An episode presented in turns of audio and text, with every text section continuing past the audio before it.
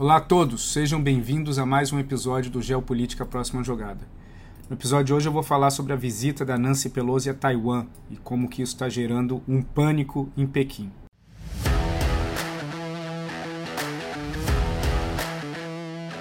Geopolítica, a próxima jogada, com Tiago de Aragão. No noticiário, a presidente da Câmara dos Deputados dos Estados Unidos, Nancy Pelosi, está em Taiwan. Essa visita que não foi confirmada durante muito tempo, ela estava ainda testando as águas para ver se valeria a pena ir ou não, gerou uma comoção muito grande na China. No tour que ela fez pela, pelo, pela região, envolve visitas ao Japão, Coreia do Sul, Malásia, Singapura e Taiwan estava na agenda, mas não confirmado porque isso acabou sendo uma decisão de última hora. Muita gente duvidava que ela seguiria adiante, principalmente depois de todas as ameaças que a China e posteriormente a Rússia começaram a fazer caso ela fosse até Taiwan. No caso dos chineses, essas ameaças elas acabaram sendo até um pouco exageradas e estridentes em comparação com outras situações similares quando oficiais de alto nível do governo americano visitaram Taiwan. Para eles, isso hoje trata de uma ameaça e de uma provocação desnecessária, onde eles não entendem por que, que Nancy Pelosi está tomando essa atitude nesse momento. Bom, na prática é muito fácil de entender. Primeiro, a relação entre Estados Unidos e China é uma relação tensa e já sabemos que essas tensões elas envolvem, entre outras coisas, a situação de Taiwan, fazendo com que o Mar do Sul da China se torne a, a, o local mais quente do mundo hoje, com uma presença pesada da Marinha americana e também de aliados, mas principalmente da Marinha chinesa.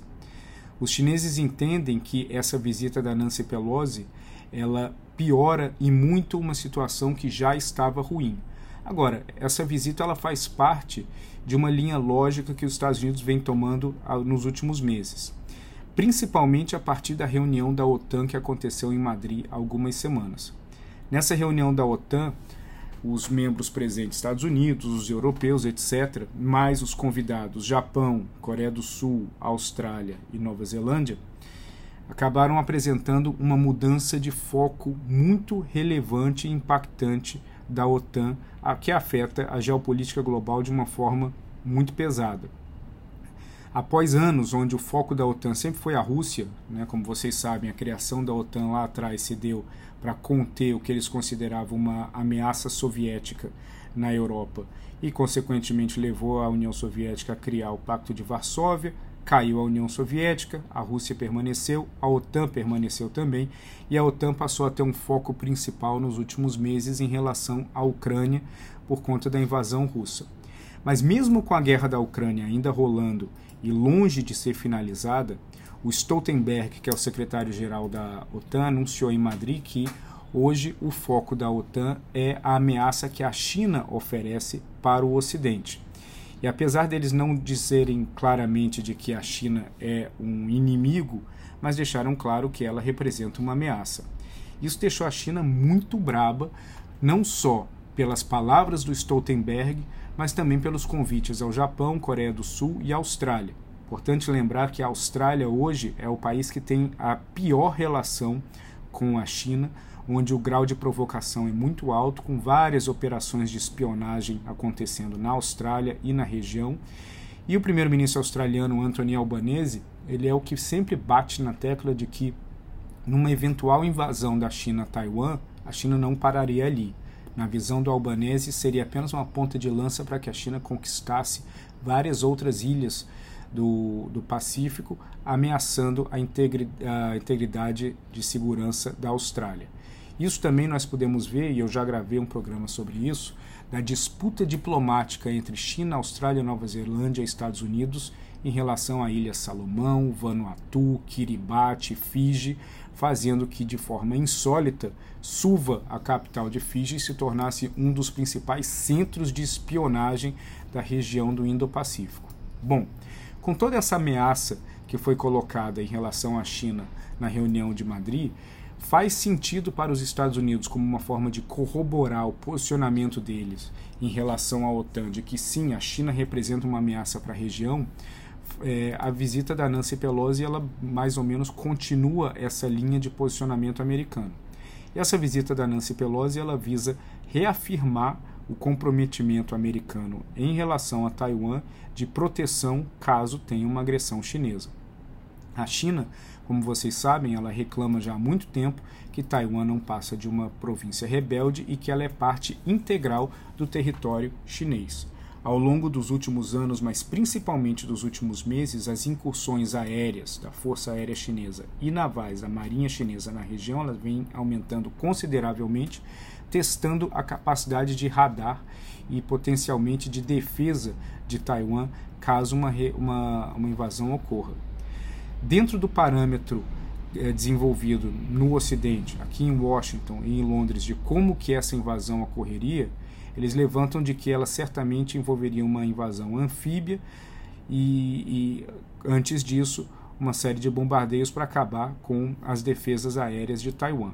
Agora, aqui em Washington também se fala muito de que, caso isso viesse a acontecer, o ideal para a China é que essa invasão acontecesse nos primeiros três meses do ano, por questões da, da maré que tem no Estreito de Taiwan, que, faz, né, que facilitaria muito essa invasão anfíbia. Após esses três meses, por questões climáticas e do, e do comportamento da maré no Estreito de Taiwan, isso seria um pouco mais complicado. Então existe uma, uma, uma sensação de que, passando os três primeiros meses do ano, a chance de uma invasão chinesa em Taiwan diminui consideravelmente, ficando para o próximo ano.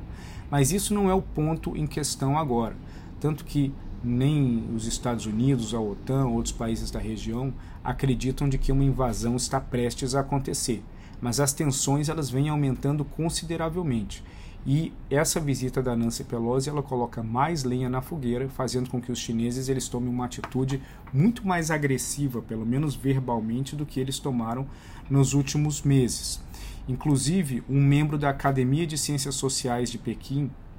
ele argumentou, e é bom fazer essa ressalva de que ele não é um membro do governo, ele falou de uma forma independente, de que ele não ficaria surpreso se um avião no que transportasse a Pelosi estivesse sendo escoltado por caças taiwaneses fosse abatido. Obviamente, isso não vai acontecer, como não aconteceu. Ela chegou em Taiwan, vai sair de Taiwan e não vai acontecer nenhum problema nessa linha. No entanto, esse tom adotado, ele indica que realmente é, o governo chinês sentiu, sentiu o golpe e a partir de agora é natural que eles vão aumentar essas incursões aéreas em relação a Taiwan, vão povoar mais ainda o Mar do Sul da China com a sua marinha, que, de novo, é uma marinha que cresce de uma forma muito, muito potente a cada ano. A China ela produz o equivalente a uma marinha francesa por ano